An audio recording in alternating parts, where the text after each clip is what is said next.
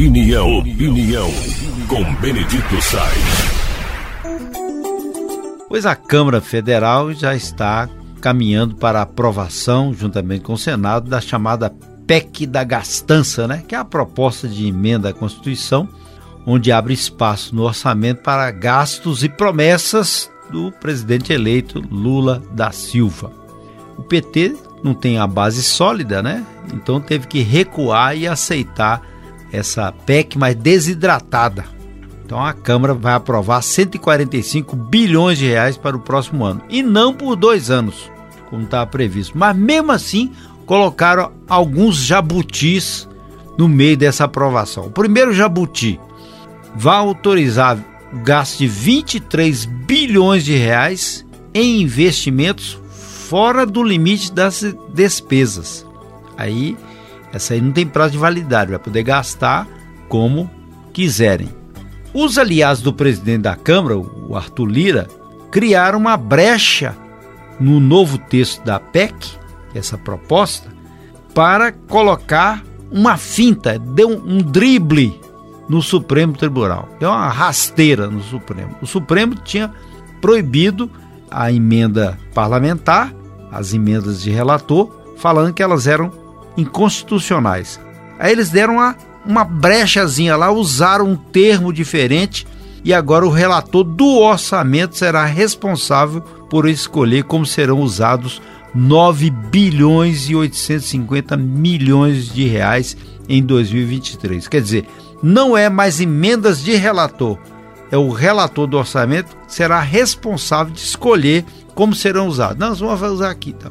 É um negócio assim de outro mundo, rapaz. E todo mundo é mestre em gastar. Só fala gastar, gastar, gastar. Pois bem, lá vai outro jabuti. Aproveitaram para colocar o aumento de salário de executivo e congresso.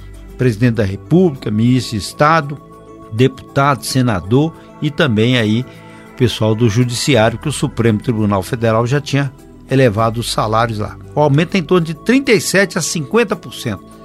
Mais dinheiro que vai se gastar. Agora, gente, o que é de dinheiro que se tem? Pra você ter ideia, ninguém fala das aposentadorias por exemplo, o Lula tem 129 mil reais de aposentadoria. É legal. O José Sarney, 76 mil. Cada um com seu valor aí. Mas muito mais do que isso, 353 juízes receberam neste ano que está acabando 100 mil reais por mês. Tem três juízes desses que receberam de 432 a 700 mil reais. Tem uma magistrada que recebeu de uma pancada só 733 mil reais e o Superior Tribunal Militar, o presidente do Superior Tribunal Militar, fez viagens no valor de 235 mil reais. E fora outros, que é fácil você achar lá os gastos dessa turma todinha aí.